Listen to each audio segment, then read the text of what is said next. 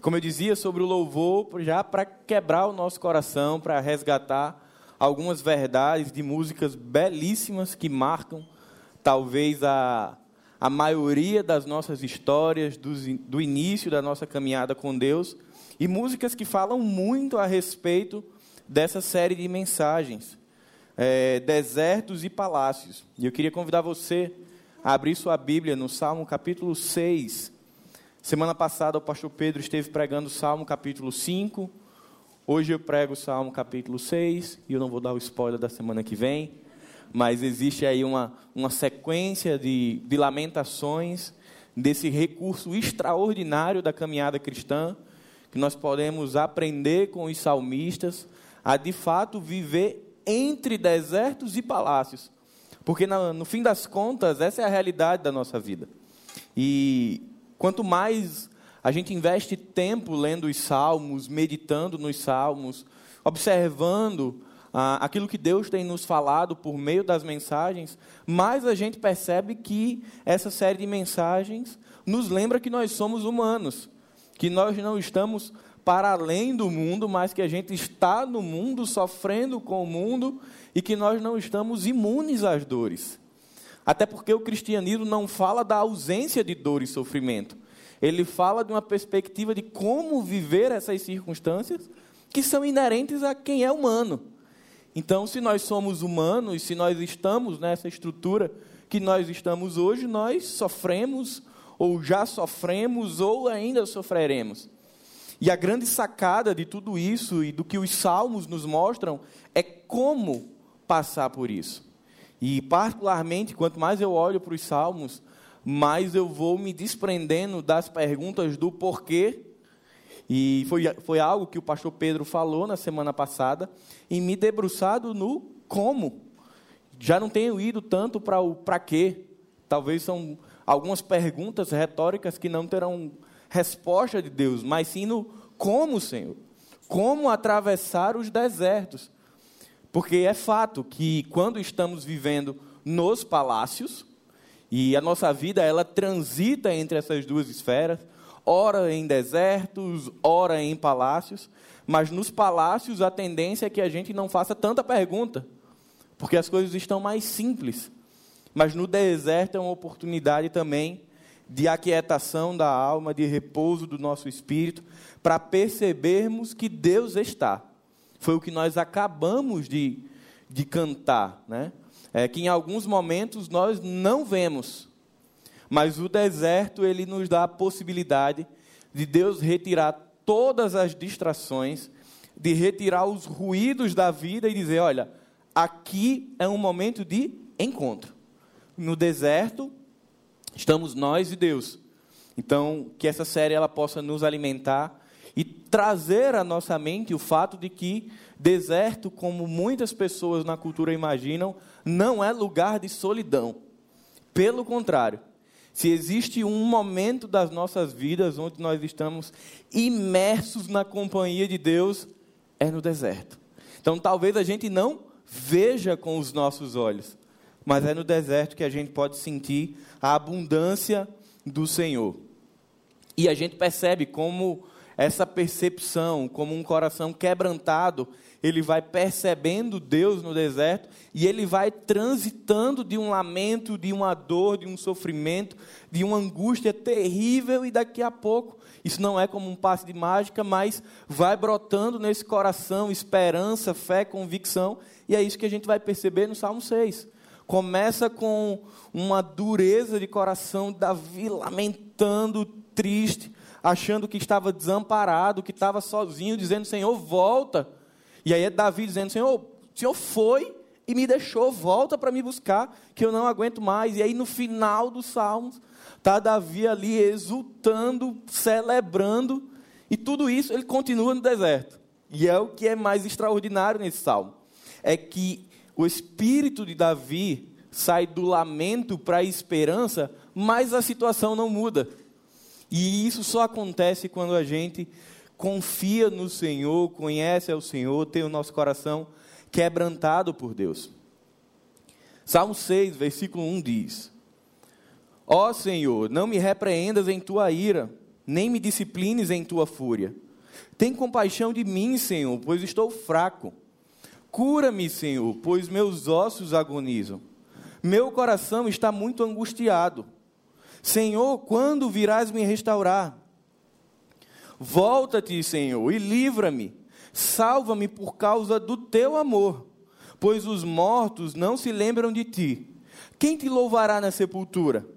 Estou exausto de tanto gemer. À noite inundo a cama de tanto chorar e de lágrimas a encharco. A tristeza me embaça a vista, meus olhos estão cansados por causa de todos os meus inimigos. E aí aqui Davi faz uma transição. Afastem-se de mim todos vocês que praticam o mal, pois o Senhor ouviu o meu pranto. O Senhor ouviu minha súplica, o Senhor responderá a minha oração. Sejam humilhados e aterrorizados todos os meus inimigos recuam de repente envergonhados. Pai bendito, nós queremos te agradecer, Senhor, pela tua palavra, por aquilo que o Senhor tem nos ensinado ao longo da caminhada. Nós pedimos, Senhor, que o nosso coração ele esteja aberto para a tua palavra, que ele seja um solo fértil para que essa palavra seja plantada, regada e que ela frutifique em nossos corações. E que essa série de mensagens, Pai, ela venha como uma resposta a uma série de orações que nós temos feito. Há uma série de angústias que estão no nosso coração, mas que ao fim disso tudo nós tenhamos muito claro uma verdade que vai passar por todas as mensagens dessa série. Deus está. Deserto não é lugar de solidão, é lugar de encontro. Que o nosso coração possa descansar nessa verdade. Meus irmãos, ah, essa é a terceira mensagem da série Desertos e Palácios. Mas pensar a vida cristã como desertos e palácios é entender que ela tem doçura, tem beleza, mas ela também tem amargor, tem dureza. Nos faz lembrar que tem momentos da vida que a gente sorri, mas tem momentos da vida que a gente chora, que tem vitórias que são marcantes na vida do cristão, mas que também existem derrotas que são humilhantes, que tem hora que a gente conquista muita coisa, tem hora que a gente perde muita coisa, mas que apesar dessa vida que transita entre o palácio e o deserto, nós temos a possibilidade de, enquanto discípulos de Jesus, descansarmos no fato de que essa caminhada não é solitária e de que Deus não é um Deus distante e que Ele não é alheio à nossa dor mas que muito pelo contrário, por vezes a gente tem a impressão de que Deus não está nos ouvindo, mas Ele está recolhendo as nossas lágrimas enquanto estamos no deserto. E a gente vai percebendo que, independente da situação, assim como Davi, no Salmo 6, ele transita do deserto para o palácio espiritual, ele sai de uma aflição para a esperança, assim é a nossa vida, quando o nosso coração está quebrantado. E aí a gente se pergunta, mas o que é um coração quebrantado? O que é que acontece com Davi no Salmo 6, que esse coração, ele se rende diante do Senhor, que ele se desnuda diante do Senhor, arranca a máscara, e tanto o Salmo 5 quanto o 6, o 7, a gente vê Davi ali rasgando o coração dizendo: Deus, está doendo, está machucando. E a gente vai percebendo, ah, dentro da poesia hebraica, que o autor usa hipérboles, ele exagera. A gente vai olhar para o Salmo 6 ele vai dizer: Olha, minha cama inunda de choro. Eu estou chorando a noite inteira, Deus. E é como se Davi quisesse ser tão transparente com Deus que ele dá uma amplificada na dor para dizer: Senhor, eu preciso da tua presença. Mas o fato é que Deus sempre esteve. Mas enquanto o coração de Davi era quebrantado, não é que Deus se achega é que ele vai passando a ver o que já estava lá. E isso é fantástico nos Salmos. Porque não é que Deus estava alheio e durante a oração, durante o quebrantamento, Deus vai chegando. É que os olhos de Davi vão sendo desembaçados para que ele possa ver quem já estava lá. Essa série, ela vem ao encontro de corações que estão feridos, que já se sentiram ou que se sentem em algum momento da vida desamparado por Deus, não ouvidos por Deus. ela vem ao encontro de pessoas que estão confusas, que ainda não conseguiram entender o porquê que nós sofremos ou o porquê que Deus permite que nós soframos. Ela vem ao encontro de pessoas que estão aflitas na caminhada porque já se questionam sobre o tempo do deserto, porque em alguns momentos a gente entende que estamos no deserto, mas quando ele se prolonga, a gente começa, Senhor, como Davi vai fazer aqui? Até quando?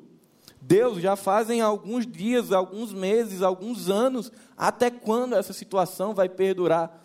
Desertos e palácios vêm como uma resposta de Deus para a sua igreja para dizer: olha, não se trata de até quando, se trata de como você caminha no deserto. Então ela vem como essa resposta para aquietar, para reajustar nossos sentimentos, baixar aquela poeira e a gente percebeu, opa, peraí, Deus sempre esteve aqui.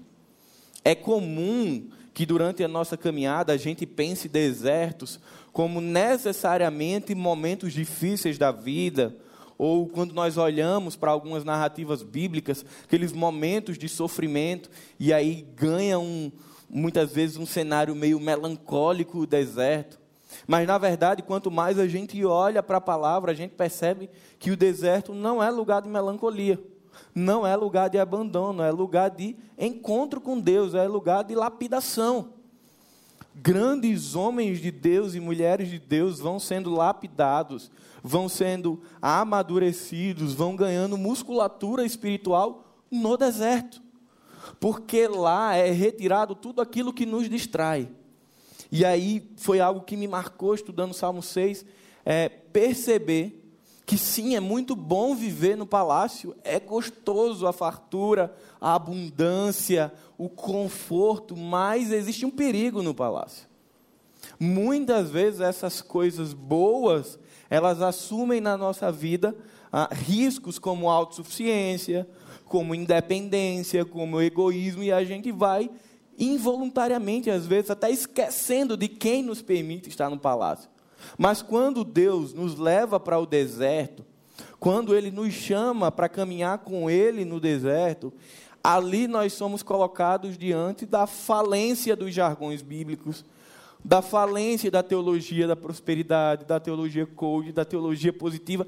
Não funciona mais.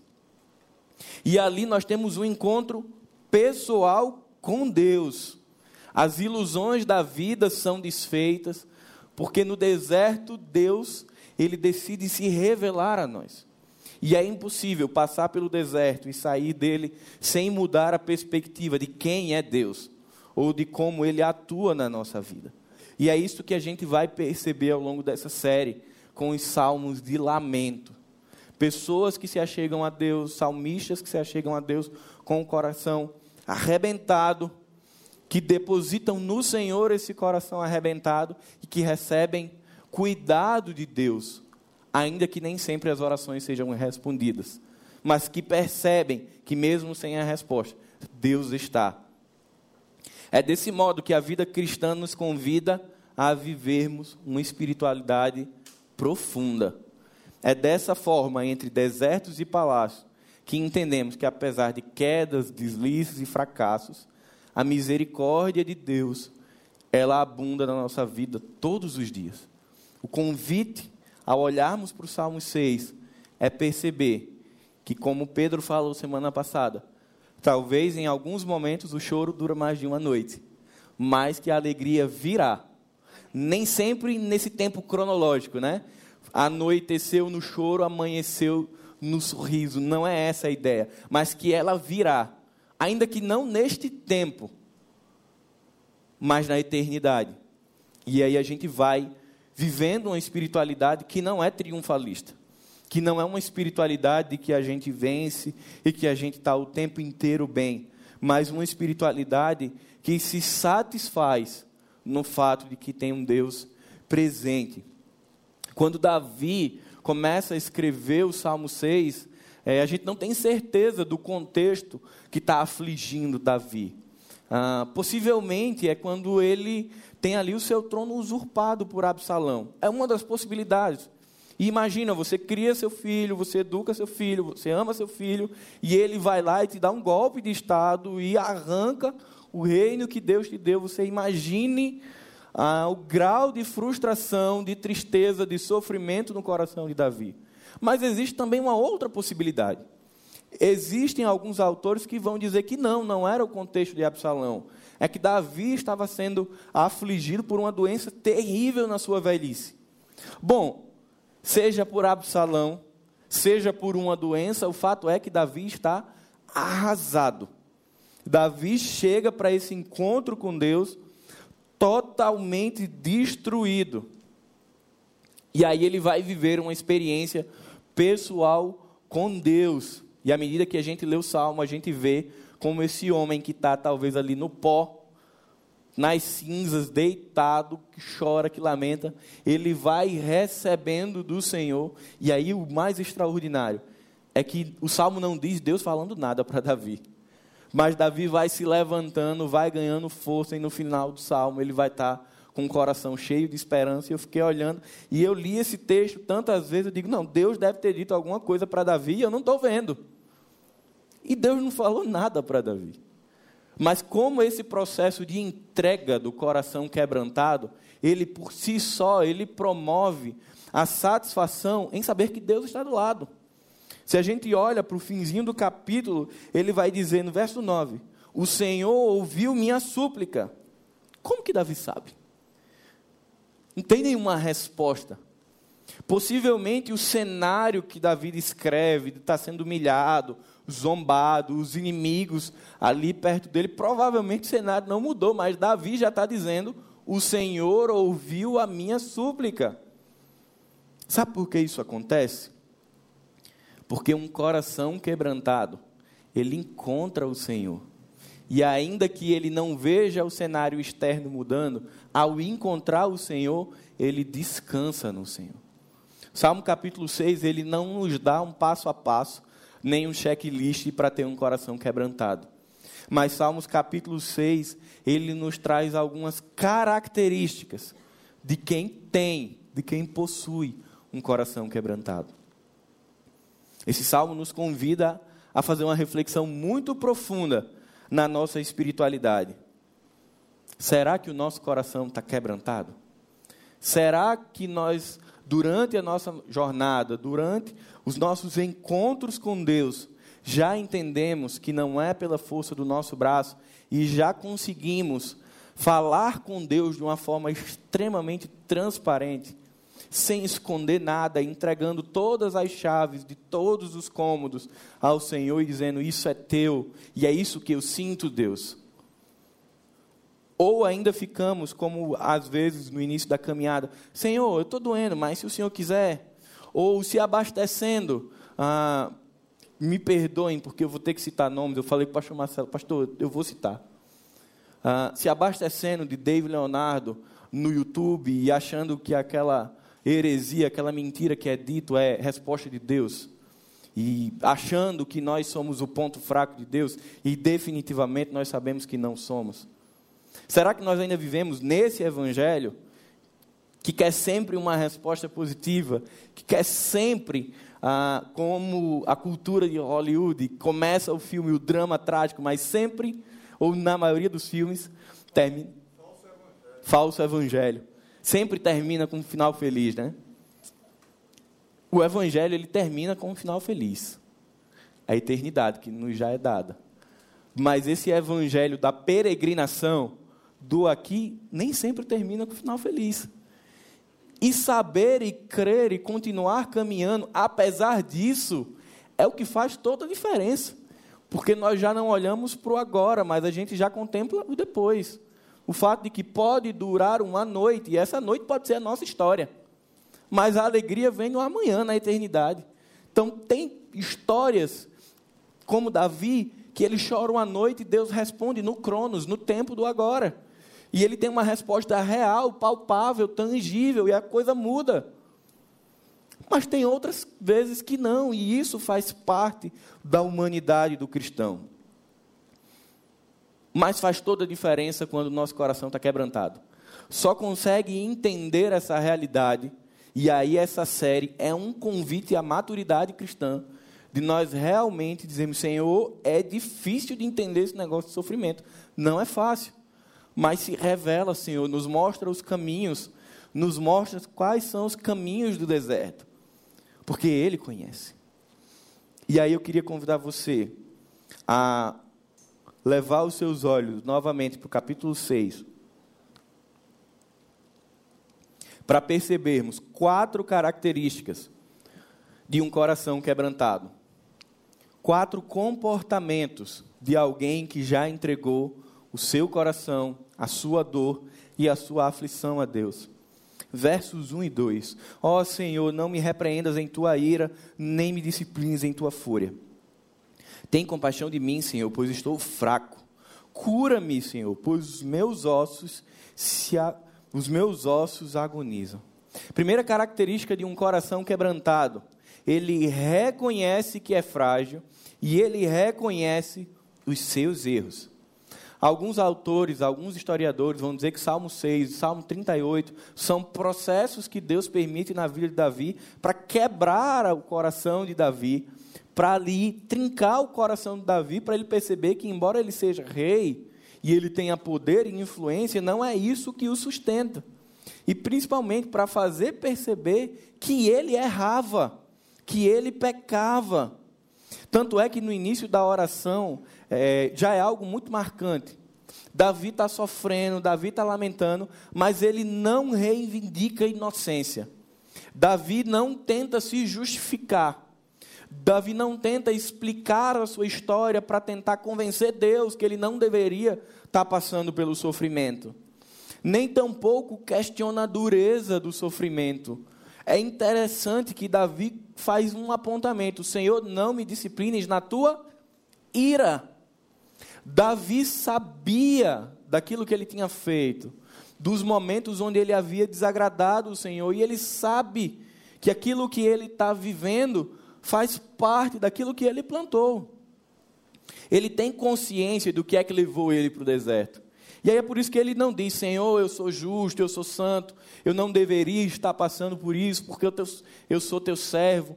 Ele aceita o deserto, mas ele diz, Senhor, não faz isso quando o Senhor estiver irado. Não faz isso no teu furor. E aí, quando a gente vai para Hebreus capítulo 12, e a gente vai ver o autor falando sobre a disciplina. E às vezes nós pensamos que a disciplina é sempre uma correção por algo errado. É muito assim, mas muitas vezes a disciplina é uma ação de Deus como um pai amoroso para nos amadurecer para a vida. E Deus nos chama a uma disciplina como um pai que ama, para ir nos forjando. E essa disciplina é uma ferramenta de Deus para que a gente cresça, para que a gente se prepare para a caminhada cristã. E Davi entende isso. E ele recorre a Deus, Senhor. Ok, eu aceito a disciplina. Mas não faz isso quando o Senhor tiver com furor. Talvez eu não aguente, Senhor. Se você olha versos 1 e 2, é Davi dizendo: Deus me disciplina, mas não põe tanta força, não, porque eu não vou dar conta de aguentar. Eu não sei se você já se sentiu assim na caminhada cristã, pensando que, caramba, está doendo tanto que talvez eu não aguente. E aí a gente recorre a Deus dizendo: Senhor, não, não tira isso de mim, mas aplaca o teu furor. Diminui um pouquinho a, a dose, a intensidade, porque eu não estou aguentando, eu estou chorando a noite inteira. Eu não tenho mais forças, as pessoas estão zombando de mim, porque é isso aqui que está tomando conta do coração de Davi. Mas para Davi, isso daqui faz mais sentido, porque ele sabia o que tinha levado ele até isso. Mas, meus irmãos, desertos, sofrimentos, dores e aflições, nem sempre, nem sempre é teologia retributiva, nem sempre é lei da semeadura. Você pode sofrer porque Deus te chama para o deserto, porque o Espírito te conduz para o deserto. Você pode sofrer porque é uma consequência do pecado. E você pode ser, sofrer também pelas circunstâncias da vida. Porque Deus nos deu um mandato cultural para administrar a criação e nós somos péssimos administradores. E por si só nós criamos uma estrutura de vida que é doentia. que sofre. E muitas vezes a gente não percebe a causa da dor. Mas quando Davi sabe o porquê, isso, isso de certa forma acalma o coração de Davi. Mas e quando a gente está sofrendo e a gente se acha injustiçado? Não sei se você já se sentiu assim, mas a gente, poxa, eu não fiz nada, Deus. E o Senhor está me deixando sofrer. Mas não é o porquê. Talvez essas perguntas, e que Davi faz demais ao longo dos salmos: Senhor, até quando me deixarás sofrer? Senhor, até quando não inclinarás o teu ouvido? Senhor, inclina-te para mim. Davi está o tempo inteiro, como se ele estivesse dizendo: Poxa, Deus não está preocupado comigo, ele está o tempo, em Deus, o tempo inteiro chamando Deus de volta. Mas perceber que não é os porquês que Deus não me responde, ou para quê, mas entender que o deserto é um convite ao como, de entender, ok, o Senhor me chamou para uma jornada, não sei o que é que Ele quer com isso. Ainda não entendi o porquê, talvez eu entenda, talvez Ele não me responda, mas quando a gente percebe que é um convite de Deus, seja por algo que Ele quer nos mostrar, seja por algo que nós plantamos, ou pela circunstância da vida, nas três situações, ele continua no caminho. Isso faz toda a diferença. Porque se quebra a ideia que muitas vezes essa sociedade que Satanás quer colocar nos nossos corações é de abandono. Porque foi assim que ele quis incitar o coração de Jesus. De que Jesus tinha sido abandonado pelo Pai. E Jesus ali, depois de Getsemane, Jesus está com Deus o tempo inteiro. No momento ali da crucificação existe aquela quebra, aquele momento pelo qual Jesus ora, mas Deus sempre esteve lá e desertos e palácios, quebrantamento de coração está falando sobre nós entendermos que Ele sempre esteve, Ele está e Ele sempre estará conosco. No verso 2, Davi vai usar um termo para mostrar mesmo que está sangrando. Ah, um termo hebraico, que ele vai trazer a ideia de que eu estou desfalecido, eu estou fraco, eu estou perturbado, mas um, um, uma possibilidade de interpretação é o que mais me encanta. Eu estou aterrorizado. E ele vai dizer no verso 2: Os meus ossos tremem. Você pode entender isso como algo real, como uma dor física, uma angústia tão profunda que os ossos de Davi, o corpo dele se tremia. Mas dentro da cultura judaica, a ideia é de que os ossos remetem à alma do ser humano e que esse pavor que Davi estava era interno. Davi estava se tremendo de medo, de desespero, de terror internamente. Então você imagina o que é esse homem chegar diante de Deus com angústia de morte. E o que mais me encanta quando eu olho para Davi é que eu me identifico com ele, porque ele é humano é, teologia falsa, falso evangelho que está sendo pregado, ele diz que nós não somos humanos. Que a gente não sofre, que a gente não chora, que a gente não tem medo. Que diz, não, se você for para um país perseguido, você com certeza, você não vai se dobrar e você vai deixar que sua cabeça role por Jesus. E eu me pergunto, na Bíblia dessa pessoa não tem Pedro, né? A história de Pedro, com certeza. Pedro continuou sendo amado por Jesus. Não tem Davi também que questiona o seu relacionamento e muitas vezes e continua e vai ser trazido como homem segundo o coração de Deus. Então, eu fico feliz em saber que Deus ama pessoas fracas. Eu fico feliz em ver nos salmos de lamento que Deus, ele se inclina para os que estão cansados. Duas semanas atrás, o pastor Marcelo citou em uma das mensagens, Caminho de Emaús. Jesus se importa com os homens que tinham abandonado o projeto de Jerusalém. Jesus se importa com Davi que está achando que está só, que está aterrorizado, e Jesus se importa com a minha e com a sua dor. Ele continua recolhendo as nossas lágrimas.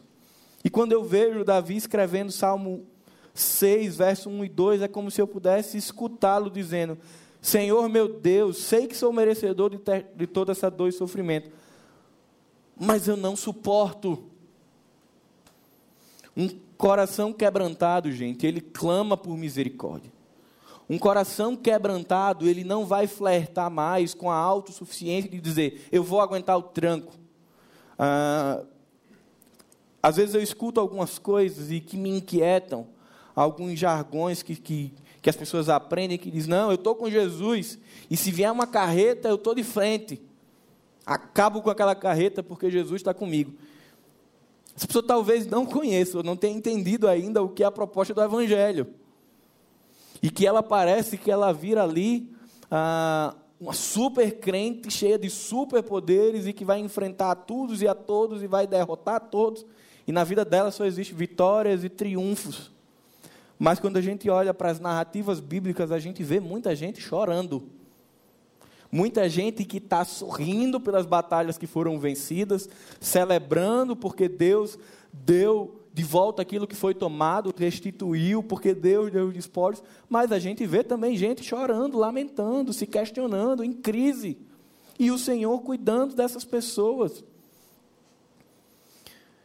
Infelizmente, na nossa cultura, algumas pessoas escolhem viver o deserto com autocomiseração, com vitimismo, com fatalismo, se tornam rabugentas, se tornam insensíveis, amarguradas. Já outras pessoas escolhem olhar para o deserto e suplicar, e clamar, e chorar, e gritar na presença de Deus e dizer: Senhor, eu não aguento mais. Davi está nos chamando para esse segundo caminho. A não ficar no fatalismo, mas a clamar diante de Deus, dizendo: Senhor, ok, eu estou aqui no deserto, mas não estou dando conta. Suplicar, ser verdadeiro com Deus. A gente não precisa fingir para Deus de que está tudo certo. Você já percebeu como muitas vezes, de forma automática, eu faço muito isso. Alguém chega e pergunta assim: está tudo bem? Você pode estar vivendo um caos. A resposta automática é: está tudo ótimo. E às vezes não está tudo ótimo. Por que, que a gente tem tanta dificuldade em reconhecer o sofrimento na caminhada? Por que essa necessidade de dizer que está sempre tudo bem? Salmos de Lamento, Salmo capítulo 6, é um convite a gente dizer que às vezes não está tudo bem. É um convite a nós olharmos para a dor, para o sofrimento e dizer, ok, ela é real, ela existe e eu não tenho como fugir dela, e eu não preciso dizer que está tudo bem, e que eu posso chorar, e que eu posso me lamentar, e eu posso dizer para as pessoas que eu não estou conseguindo orar, que minha fé não está tão grande, dizer, cara, caminha comigo porque eu estou precisando de apoio. E aí uma pergunta ecoa: nesse caminho de sofrimento, quando a gente está no deserto, quem somos nós no caminho da dor? O que acredita que está sendo injustiçado por Deus e decide voltar suas forças para o porquê, Deus? Ou somos aqueles que se submetem à ação ou permissão de Deus e clamam por misericórdia, que, por saberem que não vão dar conta sozinhos? Quem somos nós no caminho da dor? O argumento mais poderoso na caminhada cristã, o argumento mais poderoso no momento que nós estamos no deserto, é reconhecer que nós somos fracos, é reconhecer que nós somos pobres, necessitados, miseráveis da graça e da misericórdia de Deus. É isso que Davi faz no verso 1 e verso 2. Ele rasga o coração dizendo: Senhor, sou pobre, miserável, estou sendo disciplinado, não está fácil, mas me ajuda porque eu não dou conta. A segunda característica de um coração quebrantado é que ele recorre à natureza de Deus. Verso 3, verso 4, acompanhe comigo. Meu coração está muito angustiado. Senhor, quando virás me restaurar? Volta-te, Senhor, e livra-me. E aí, preste atenção no que Davi diz agora. Salva-me por causa do teu amor. Olha que coisa extraordinária. Davi não diz, Senhor, salva-me, porque eu sou um crente. E eu tenho dez anos que eu não falto a um culto e a uma escola bíblica dominical. Senhor, salva-me, porque eu sou o rei de Israel, ungido por ti. Davi não aponta para ele. Ele pede socorro com o coração quebrantado, clamando para a natureza de quem é Deus. Em algumas versões vai dizer: Salva-me por causa do teu amor leal. Davi sabia de que Deus era um Deus justo. Sabia que era um Deus que não tolerava o pecado, mas ele também sabia que o seu Deus era um Deus de misericórdia, um Deus de amor, um Deus de graça. Então, Davi não está preocupado aqui em apresentar suas credenciais a Deus. Olha, Deus, como eu sou um bom servo, eu sou líder, eu sou pastor, eu sou líder de célula, supervisor, eu canto. Não, Davi não está nem preocupado com isso. Ele diz: Senhor, me salva porque o Senhor me ama. E aí ele vai dizer no verso 5 que é fantástico: ele diz: Que proveito vai ter se eu morrer? É como se Davi quisesse dizer: Senhor, não me deixa morrer, não, porque eu nem vou te louvar mais. Então me deixa viver, porque eu quero continuar te louvando. É, esses versos 3 e 4, eles ecoam nos nossos ouvidos, porque ao mesmo tempo que Davi diz: Senhor, por causa do teu amor, ele vai dizer no verso 3: Senhor, até quando? Ele está recorrendo ao amor de Deus, como se ele quisesse lembrar a Deus que ele é amado por Deus. Mas só que essa mistura, essa montanha russa no coração de Davi faz que no verso, no verso 3 seja algo um pouco perdido dentro do texto. Senhor, até quando? É uma coisa meio que retórica. Ele manda: Deus, até quando eu vou ficar nisso? Faz tempo que eu estou sofrendo. E aí é quando Davi diz: Volta, Senhor, volta para me restaurar e para me salvar. Na cabeça de Davi, ele ficou aqui e Deus foi. E ele está como aquele filho que está gritando pelo pai: Eu estou aqui. Você me esqueceu, eu estou preocupado, volta. Perceba, até aqui Davi está achando que a relação é assim. Ele está achando que Deus foi, ele não está enxergando que Deus está. E por isso que ele está dizendo: volta. Volta, porque eu não vou suportar essa dor, essa humilhação, essa angústia, essa tristeza, volta para cuidar de mim, Senhor. Spurgeon vai dizer sobre a dor e o sofrimento que o problema da alma é a alma do problema. Qual é a ideia de Spurgeon aqui? Que a grande questão não é o problema em si, é o que nós atribuímos ao problema. É o poder que nós damos ao problema, é a alma dele, é o que eu dou a ele e que muitas vezes eu tiro do Senhor e dou ao problema. Salmo capítulo 6 é um convite a tirar o poder do problema, da dor e do sofrimento, ela é legítima, ela é real, mas entender que para além disso, existe um Deus real, um Deus presente, um Deus misericordioso a quem nós podemos recorrer o tempo inteiro. Davi não queria que ele fosse poupado. Davi não pede, retira de mim o sofrimento, mas Davi diz: Senhor, abrevia esse sofrimento. Até quando? Já deu. Eu já entendi o recado. Tem como parar, Deus? Mas eu convido você a ler e reler esse salmo em casa. E esta pergunta, até quando? Não tem resposta. Deus não responde até quando sofrer. E aí eu me pergunto e pergunto a você: o que é que a gente faz quando Deus não responde até quando? O que é que a gente faz quando Deus não dá o prazo de validade para o sofrimento? Quando está ali a de eterno e a gente não sabe se vai parar amanhã, quarta, sexta, 2022, só vai. O que o Salmo 6, o que toda essa série está mostrando, não é um checklist de vamos aprender a sofrer. É sobre vamos aprender a recorrer vamos aprender a nos relacionar com Deus. Salmo 5 pregado por Pedro, Salmo 6 pregado por mim, o próximo salmo pregado pelo pastor Marcelo sempre vão apontar para Deus. Um coração quebrantado, ele sempre vai se voltar para Deus.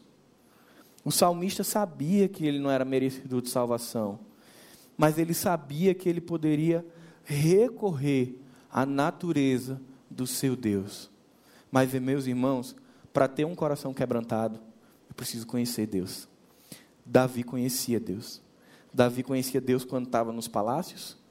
E olha que Davi se perdeu bastante nos palácios. Mas Davi também sabia quem era Deus quando ele estava no deserto.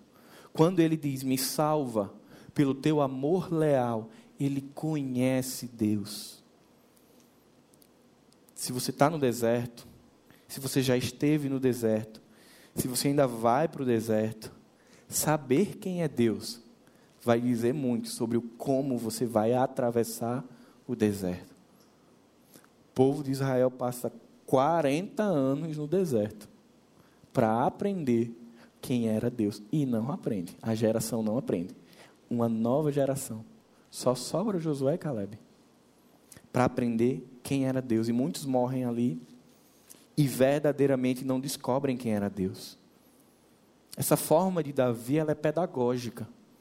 Ela nos ensina que deserto não é lugar de egocentrismo.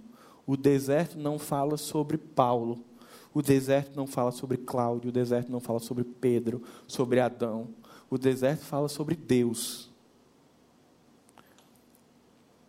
Deserto não é psicoterapia. Não é para descobrir quem nós somos. Não é para encontrarmos o nosso eu interior.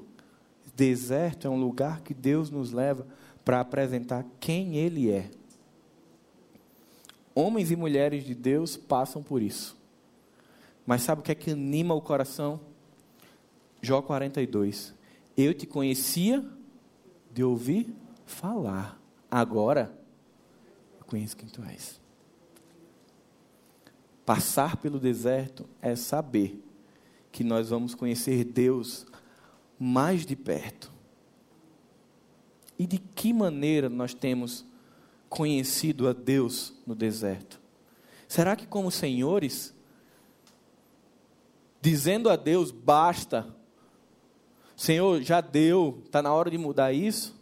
Ou temos conhecido a Deus no deserto como servos, apontando para Ele? Será que a gente chega no deserto para mostrar para Deus as medalhinhas de condecoração, para dizer: olha, Senhor, como eu sou um servo bom e fiel? Ou a gente chega com um espírito miserável, sabendo que nós somos falhos, pecadores, não somos merecedores da graça, mas Ele nos ama, nos cuida, nos ampara ainda assim. Meus irmãos, o encontro com Deus no deserto, e aí, o que eu vou dizer agora, eu sempre brinco com o pastor Marcelo e com o pastor Pedro. O bottom da ordem dos pastores não faz diferença nenhuma no deserto. O título de presbítero, de pastor, quem acha que é levita hoje em dia, gente, não faz diferença. No deserto é nu. No deserto não tem capa. Deus retira tudo e ali nós estamos desnudados para conhecer o caráter e a natureza de Deus. E eu tenho tentado aprender sobre quem é Deus por trás das páginas dos livros que eu li e que eu pensava que sabia muita coisa. E Deus às vezes diz: vem cá, vamos dar uma volta. Vem cá, que eu tenho algumas coisas para falar. E talvez Deus também esteja fazendo isso com você, chamando para dar uma caminhada e ter conversas difíceis. Você, pai e mãe aqui, talvez você já tenha feito isso, né? Pega os seus filhos para dar uma voltinha porque você precisava ter uma conversa mais dura com ele, ensinar algumas coisas para ele.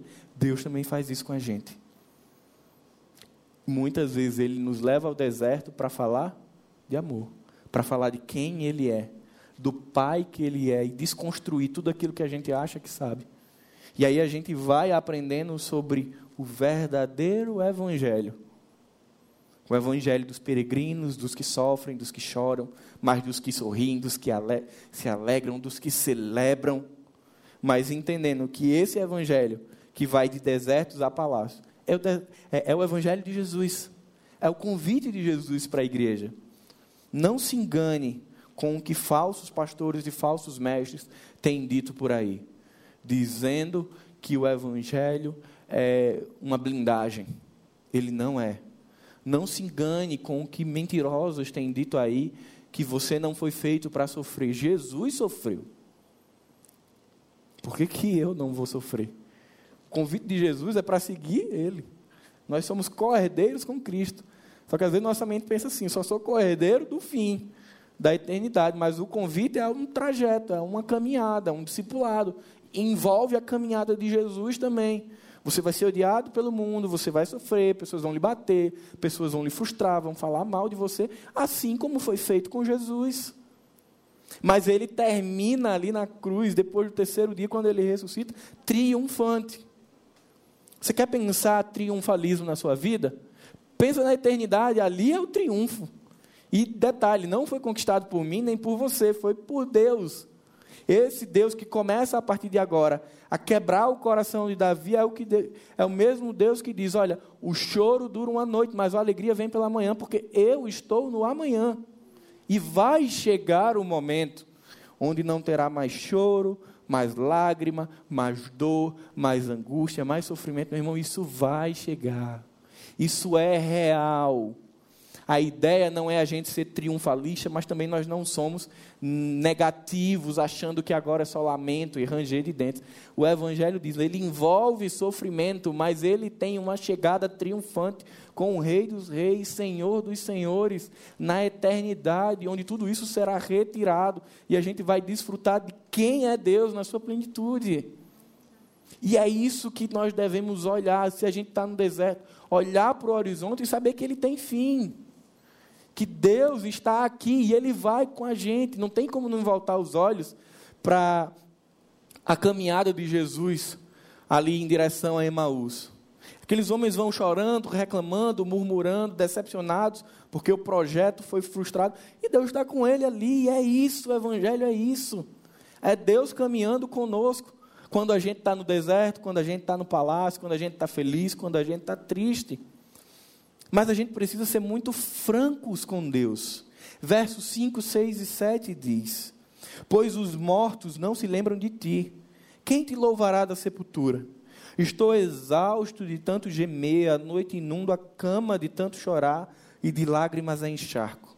A tristeza me embaça a vista, meus olhos estão cansados por causa de todos os meus inimigos. Aqui é o momento onde Davi usa o recurso da poesia hebraica para dizer: olha, Deus, o negócio está feio, está pesado. Minha cama está aqui encharcada, Deus. Eu estou chorando a noite inteira, eu estou triste demais. É o momento onde Davi fala que ele está exausto fisicamente, emocionalmente, psiquicamente. Não dá mais para Davi. É possível que nesse momento a mente de Davi esteja pensando o que muitas pessoas pensam hoje. Cara, era melhor morrer.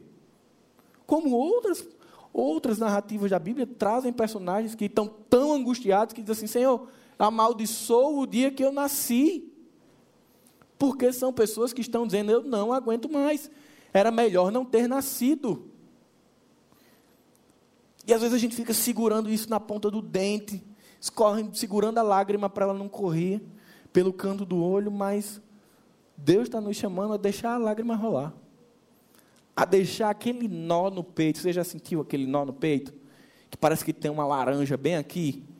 A deixar aquele negócio sair. A tirar essa mochila pesada de autossuficiência e dizer: Deus, é contigo. E é isso que o lamento nos permite. Lamentar é a possibilidade de dar a Deus, de entregar a Deus aquilo que nós definitivamente não suportamos mais e de sermos muito francos e sinceros com Deus.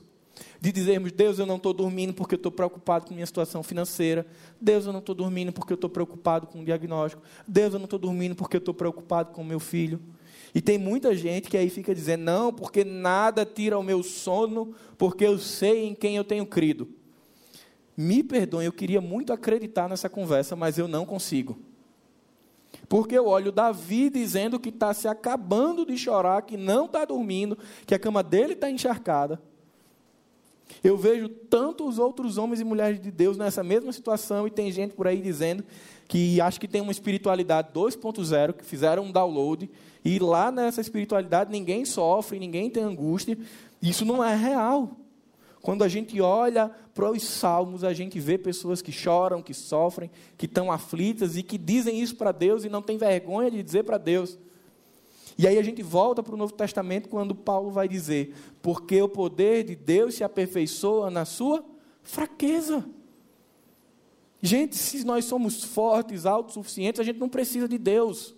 E muita gente cai nessa cilada de ficar repetindo frases feitas, buscar, ou pegando textos e usando totalmente fora de contexto, dizendo: ah, buscai primeiro o reino de Deus e as coisas vos serão acrescentadas. Usando Filipenses para dizer tudo posso naquele que me fortalece, sem entender o que é que o texto está dizendo, e pensam que isso é amuleto. Os contextos desses textos dizem totalmente o contrário. Falam de pessoas que estavam sofrendo, que vão ter a, que terão que fazer escolhas que são dolorosas, mas que vão sofrer por isso, mas entendem que é uma necessidade.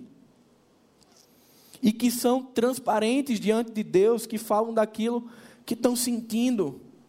A gente precisa entender e romper com essa mentira que está sendo pregada aí fora. E entender que depois do pecado, o sofrimento faz parte do DNA humano. Não tem como arrancar isso da nossa vida. Portanto, não se trata de porquês nós sofremos. Tem muita gente que se debruça a estudar o porquê do mal. Eu confesso que eu já desisti, eu estou me preocupando mais em como. Como enfrentar os dias maus. Eu não tenho o que fazer sobre o dia mau, eu não posso mudá-lo, eu não posso evitá-lo, eu não posso apagá-lo, mas eu posso entender como vivê-lo. Se sozinho ou se com a companhia de Deus. Se desesperado por achar que Ele não está perto de mim, ou se atento aos sinais de que Ele está ao meu lado. Mas é somente quando nós silenciamos a nossa alma através do quebrantamento de coração, da sinceridade e da transparência com Deus, que podemos ouvir a Sua voz e enxergar os seus feitos. Meus irmãos, Davi já tinha muita história com Deus a essa altura do campeonato. Só que é interessante, é, é por isso que a gente identifica com Davi. Ele não lembra ele está aqui agonizado, aterrorizado, porque a memória dele não está trazendo os feitos de Deus, porque o espírito está tão inquieto, tão angustiado, tão aflito, que não permite ele ouvir e enxergar a Deus.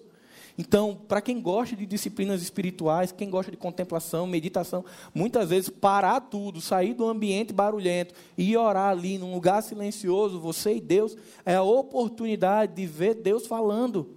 Só que às vezes Deus está falando aqui com a gente mas tem tanta coisa fazendo barulho, tem tanto som ligado, tanto WhatsApp chegando, tanto trabalho para entregar, que a gente não percebe Deus.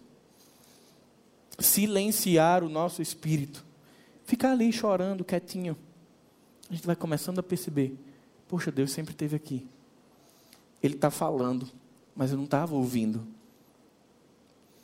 Qual foi a última vez que nós retiramos todos os ruídos da nossa vida para nos concentrarmos em ouvir a Deus. Qual foi a última vez que nós fomos ali em secreto para um cômodo da nossa casa para dizer: Senhor, não dá mais. Senhor, não estou aguentando. Eu não tô, não dá mais ficar com essa história de que está tudo bem. Não dá mais para ficar com um sorrisinho. Senhor, se apressa. Qual foi a última vez que nós colocamos o nosso coração por inteiro diante de Deus e suplicamos e rogamos e choramos com Ele. Será que às vezes a gente não cai na ideia do fast food espiritual? Vou lançar aqui algumas orações para Deus, vou pedir para algumas pessoas orarem comigo, mas nós não conseguimos parar em ter um encontro com Deus.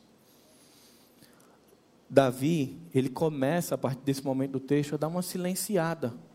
Depois que ele entrega a Deus depois que ele se desfaz daquilo que está maltratando ele, é agora que o cenário começa a mudar. É aqui onde as pessoas que não conhecem Jesus olham para a nossa vida e dizem: como assim? Fulano está passando por aquilo e não está desesperado. Porque quando a gente entrega a Deus, e aí quem joga videogame lembra do joystick do videogame, quando a gente diz: Senhor, eu não quero mais jogar não. Toma, o Senhor comanda. Quando a gente entrega as chaves das portas do nosso coração a Deus, a gente descansa. Mas enquanto a gente fica naquele dá e toma de volta, dá e toma de volta, a gente não consegue descansar. E aí, verso 8, verso 9, verso 10. Afastem-se de mim todos vocês que praticam mal, pois o Senhor ouviu o meu pranto. Gente, o cenário de Davi continua o mesmo. O que é que acontece no coração desse homem que ele chora, coloca diante de Deus e agora ele começa a recobrar as forças, ele começa a se encher de esperança, de convicção e que ele vai terminar esse salmo saindo do deserto e indo para o palácio, ainda que ele estivesse lá. Sabe o que acontece? É que Davi não está preocupado aqui na resposta. Davi não estava preocupado na situação. Ele estava preocupado em saber que Deus estava ali. E nesse momento de entrega, de um coração quebrantado, é como se aquela vendia, venda que os problemas colocam às vezes na nossa vista, né? que eles parecem gigantescos, ela foi retirada e Davi, eu fico imaginando, Davi, como é que você chegou aqui? Você já assistiu o Mestre dos Magos? E aí ele chega de repente, né?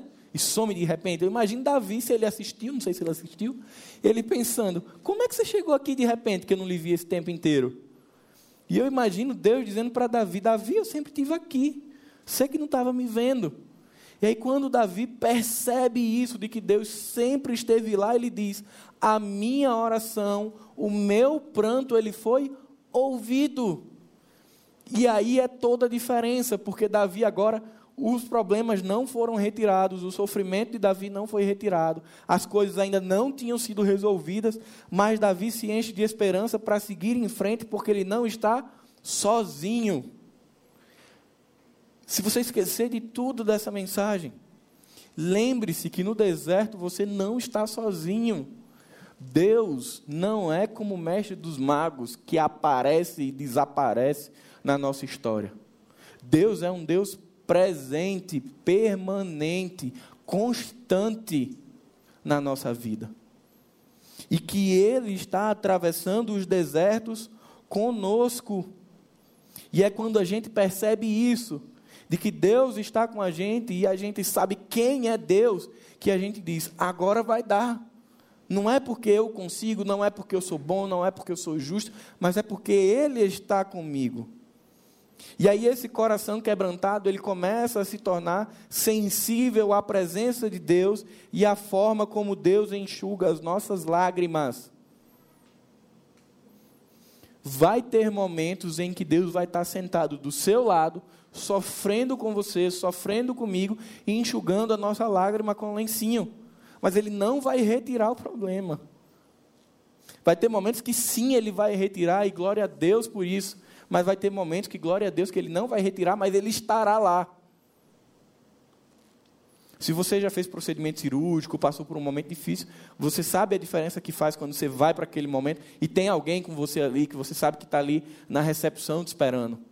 Você às vezes está lá naquele centro cirúrgico sozinho, mas você sabe que tem alguém que está ali com você, você não está só. Salmo capítulo 6 nos chama a ampliar essa visão para o contexto espiritual e perceber que a gente não está só. Que durante a tormenta da vida, muitas vezes a nossa maior vontade é dizer: acaba logo com isso, chega, mas Deus está dizendo: calma, eu estou com você. Resgatar as últimas mensagens. Eu estou no barco quando o barco está naufragando. Eu estou no barco, quando o barco está sendo agitado e as ondas estão enormes, eu estou aqui. Eu estou no barco, estou no contexto, como pregou o pastor Marcelo, quando tudo está dando errado, quando você acha que não pode ficar pior e fica, e ele continua lá. Ele continua no Salmo capítulo 5, quando Davi está cheio de obstáculos e Deus diz: Eu estou aqui. E no Salmo 6 ele continua dizendo: Eu estou aqui, quando seu coração está quebrado.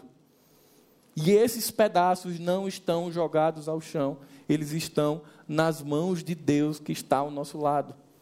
E aí é isso que muda a história desse salmo. É essa visão que Davi tem de Deus ao lado dele, que faz com que ele saia do início do salmo, chorando e lamentando, e termine o salmo exultando, convicto de que os seus inimigos serão humilhados e derrotados. Davi, olha só o que a fé faz. Olha o que um coração contrito nos permite. Ele nos faz olhar e dizer: Deus vai fazer. Nesse contexto, Davi tinha convicção que isso ia acontecer agora, ainda nesse tempo. E de fato acontece. Para acalmar o seu espírito, Davi precisou apenas sentir-se ouvido por Deus. E nós, do que é que nós precisamos para ter fé e esperança?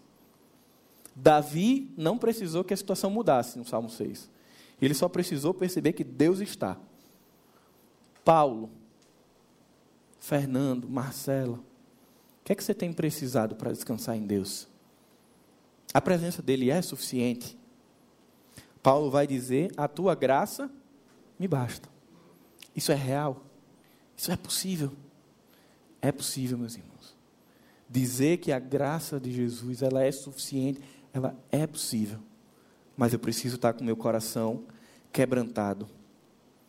O lamento nem sempre trará respostas práticas à nossa dor, mas ele sempre nos conduzirá a Deus.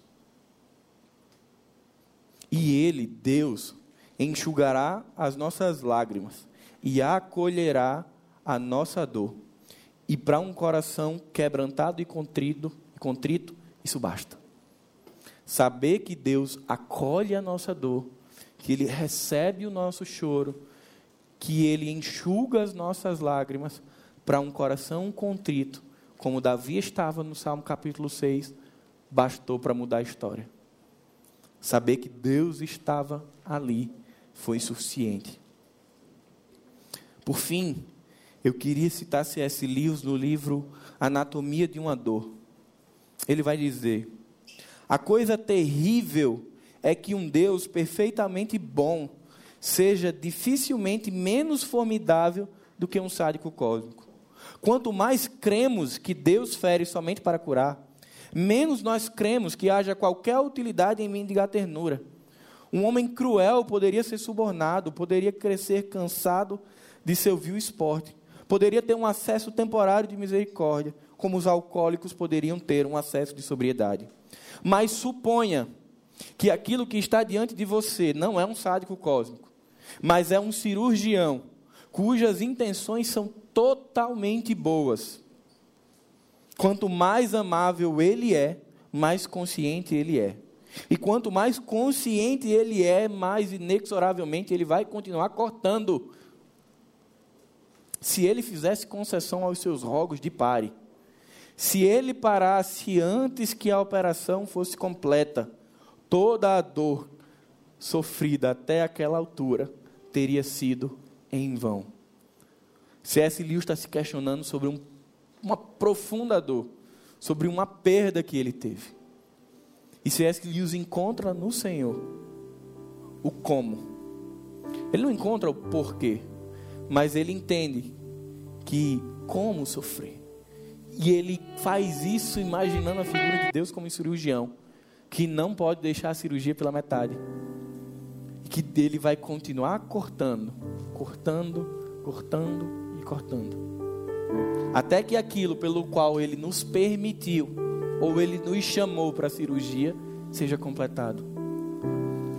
Talvez nessa série a gente encontre muitas respostas, mas talvez surjam muitas perguntas. Mas lembre-se, Deus ele continua conduzindo. E por mais que passar pelo deserto doa, machuque, maltrate, ele está. E o que é mais incrível, não é aquela ideia de que ele está no final da caminhada. Não é que ele está ali esperando na linha de chegada. Não, não é isso. É que ele está com você até a linha de chegada. E glória a Deus, porque isso muda tudo. Saber que a gente não está correndo essa corrida sozinho e Deus nos esperando, muda a forma de quem é Deus para nós. Não é o Deus de longe que nos deu uma missão e se vira. É o Deus de perto que disse: Você precisa passar por isso, mas eu estarei contigo. Você vai ter aflições, mas tenha bom ânimo. Pode ser que as coisas não mudem, mas eu estou contigo. E eu queria que você refletisse ao longo dessa semana e ruminasse e trouxesse isso ao seu coração. Saber que Deus está conosco é suficiente. A minha oração é que a nossa resposta, através dessa série, através desse salmo, seja olhar para tudo que a gente tem vivido e possamos dizer: Isso é suficiente. E que a gente possa verdadeiramente e não da boca para fora dizer: Senhor, basta, a tua graça me Senhor, saber que você está aqui que eu não estou sozinho, que eu não estou desamparado, que eu não estou abandonado, isso é suficiente. E que ainda que as ondas sejam gigantes, ainda que os barcos naufraguem, ainda que a noite de choro se prolongue, se o Senhor está aqui, ok, vamos em frente. Não sou super-homem, vai ter dia que eu vou estar tá chorando. Só não sai de longe, só não sai de perto, Senhor. Que esse seja o nosso clamor. Senhor, abre os nossos olhos. Que nessas outras mensagens que ainda serão pregados nessa série, que a cada domingo o Senhor vá nos ajudando a tirar muitas vezes esse embaçado, para a gente perceber: no palácio ele está como rei, mas que no deserto ele também está. A minha oração é que no meu deserto eu possa dizer ao final dele: Eu sei quem é Deus. A minha oração é que você, nos seus desertos, que eu não faço ideia de quais são, eu não sei os caminhos que Deus tem te conduzido, eu não sei quais são os pontos que têm ferido o seu coração e a sua alma, mas saiba que você tem uma oportunidade de conhecer quem é Deus, de conhecer o caráter de Deus, a natureza de Deus e de viver a partir de quem Ele é. Pai querido, nós queremos te agradecer, Senhor, porque tu és bondoso conosco, Senhor. Queremos te agradecer, Senhor, porque tu nos permite sofrer, nos permite chorar, nos permite lamentar, mas não nos permite viver sozinhos. Pai, nós queremos celebrar o Evangelho que nos chama uma vida real. Uma vida dos que ganham, dos que perdem, dos que choram, dos que se alegram, dos que triunfam, dos que são derrotados, mas um Evangelho que é comunitário comunitário no Senhor, na Trindade perfeita, comunitário através da igreja, no relacionamento pessoal. Pai, desvenda os nossos olhos para a realidade da vida nos mostra a tua presença todos os dias.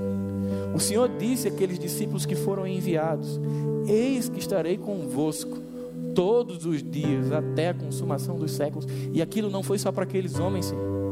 Aquilo foi para nós, para a tua igreja. E eu creio, Senhor, naquilo que é tua promessa, que o Senhor está conosco todos os dias das nossas vidas, do acordar ao deitar do amanhecer ao anoitecer, nos momentos de celebração e nos momentos de pranto, o Senhor é conosco todos os dias. Pai, nos ajuda a enxergarmos e a ouvirmos que o Senhor está aqui.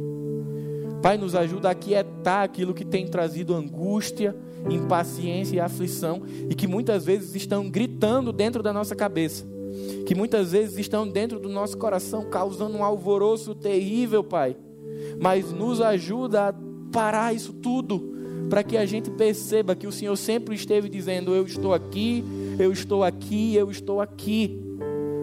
Ao ouvirmos o Senhor dizendo: Eu sou o teu Pai, eu te amo e eu não te abandono.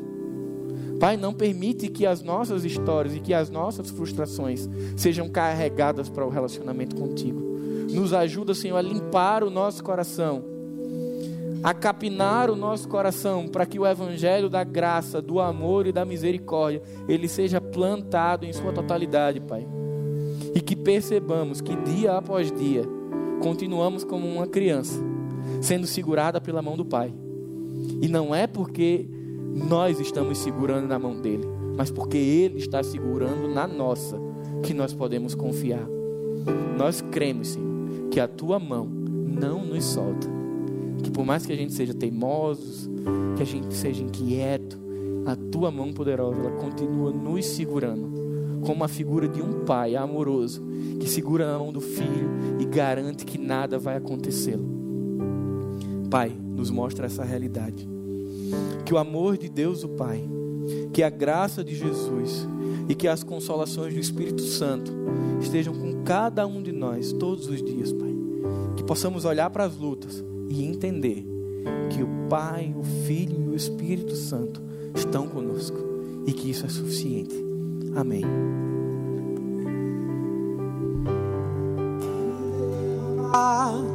Dizer que te amo, me derramar, dizer te preciso, me derramar dizer que sou grato, me derramar, dizer que és conosco.